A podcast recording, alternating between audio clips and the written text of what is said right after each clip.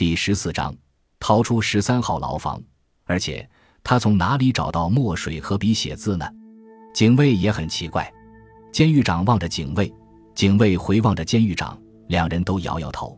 好吧，让我们来看看他想告诉瑞森博士什么事吧。监狱长展开了卷着的碎布片，然后惊讶的小声说：“啊啊，什么？你看这是什么东西？”警卫凑过来看。原来碎布片上写着一个奇怪的句子：“Apexiate mania toxicity。”监狱长花了一个小时猜测这些字符的含义，又花了半个小时猜测囚犯为什么要跟瑞森博士联络。思考机器就是与瑞森博士打赌才被关到了这里。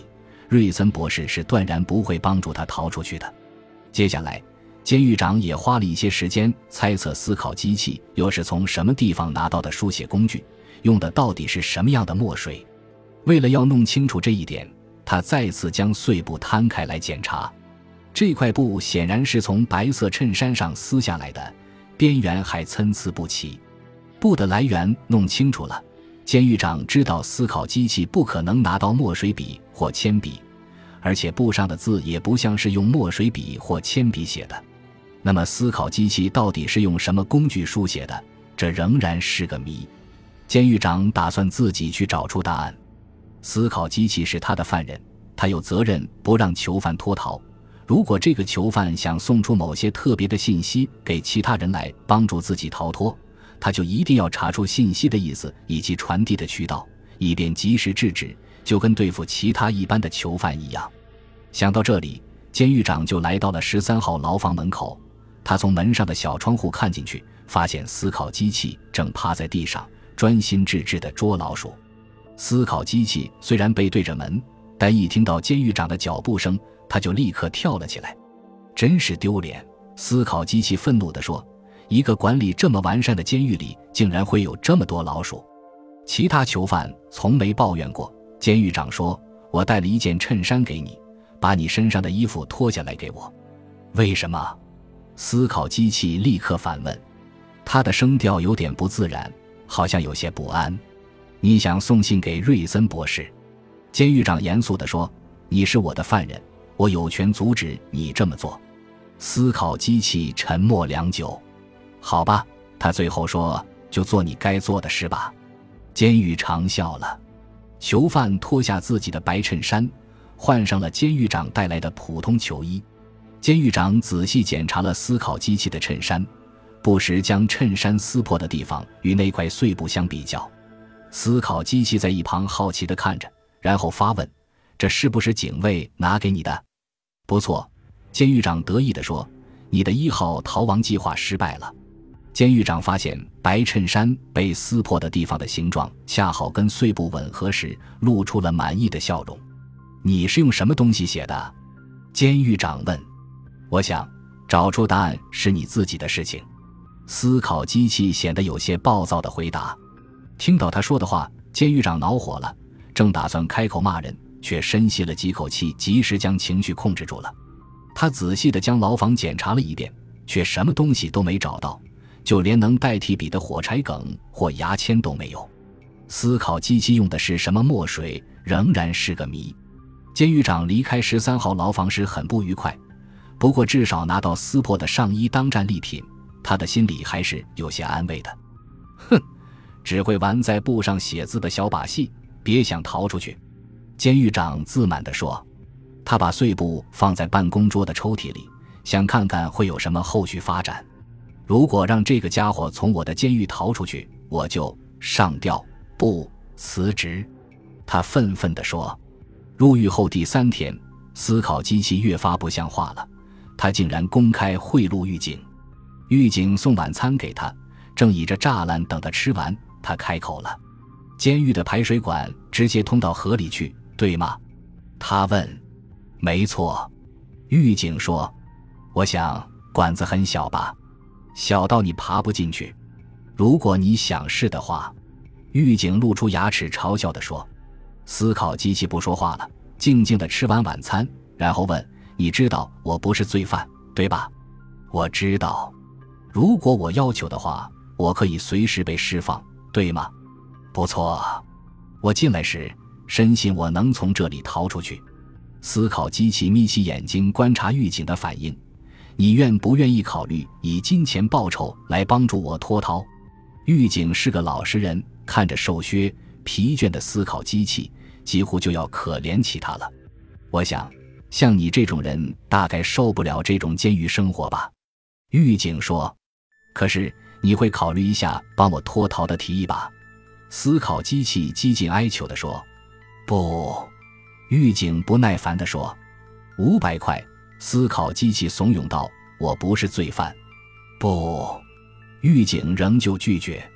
一千块，不，狱警坚定地说：“就算你给我一万块，我也无法帮你越狱。你需要通过七道门，而我只有两道门的钥匙。”然后他快步走开了，免得思考机器继续跟他纠缠不清。他离开之后，立即向监狱长报告了刚刚发生的事。在他向监狱长报告之后，监狱长冷笑起来，说：“二号逃亡计划也失败了。首先是传递密码，接下来是贿赂，接下来会是什么呢？”狱警退出了监狱长的办公室，监狱里静悄悄的。傍晚六点，狱警照例送晚餐到十三号牢房去。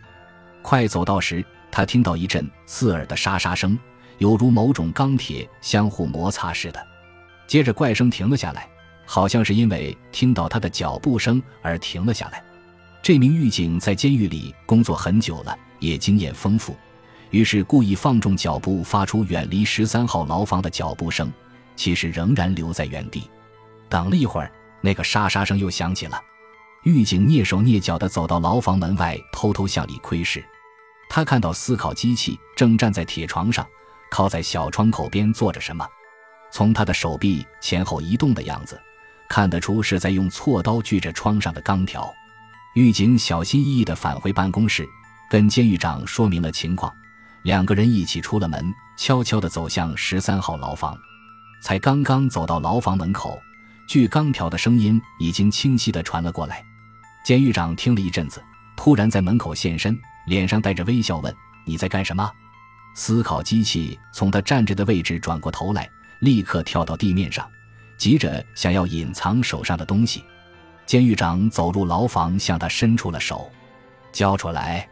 监狱长说：“不。”思考机器愤怒的回答：“算了，交出来吧。”监狱长催促道：“我实在不愿意再送你的身了。”不，思考机器仍然坚持：“是什么东西？锉刀吗？”监狱长问。思考机器默不作声地瞪着监狱长。脸上露出极度失望的表情，监狱长有点同情这个家伙了。三号逃亡计划失败了，是吗？监狱长好心的问道。糟透了，对吧？囚犯还是不作声。搜他身，监狱长只能下令。狱警走过去，在思考机器身上仔细的搜索，最后在他的腰带狭缝里找到了一片长约两英寸、弯成半月形的钢片。哼。监狱长从狱警手上接过钢片，藏在鞋跟里带进来的。他愉快地笑着说：“狱警尽责地继续搜查，在他腰带的另一侧又找到一片同样的钢片。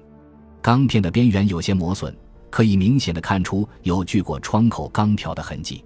用这种东西不可能锯断窗上的钢条。”监狱长说：“我能。”思考机器坚定地说：“花六个月，有可能。”监狱长好心提醒他，然后看到他的脸羞愧的发红了，不禁摇摇头。想放弃了吗？他问思考机器。我还没开始呢。思考机器想都没想就立即回答。监狱长跟狱警再次仔细搜查了一遍牢房，连床铺也翻过来检查了，但是什么东西都没找到。监狱长站到床上，亲自检查窗口上被囚犯锯过的钢条。看到之后，他不禁失笑：“你锯的那么辛苦，只不过是把钢条擦亮一点而已。”他对气馁的思考机器说。然后他抓住那根钢条，用力摇动，钢条纹丝未动，仍然伸直在坚固的水泥中。他将其他钢条一一试过，每一根都没问题。他从床上跳了下来：“放弃吧，教授。”他建议。可是思考机器摇摇头，监狱长和狱警都不理睬他了，径直走出了牢房，而思考机器则在床沿坐下了，双手抱头，不知道在想些什么。我看他想越狱想的要疯了。狱警说：“他当然不可能从这里逃出去。”监狱长说：“不过他是个聪明的家伙，我实在很想知道那块密码簿上写的是什么。”可监狱长怎么看都不明白碎布上那些文字的意思，于是只好作罢。感谢您的收听，喜欢别忘了订阅加关注，主页有更多精彩内容。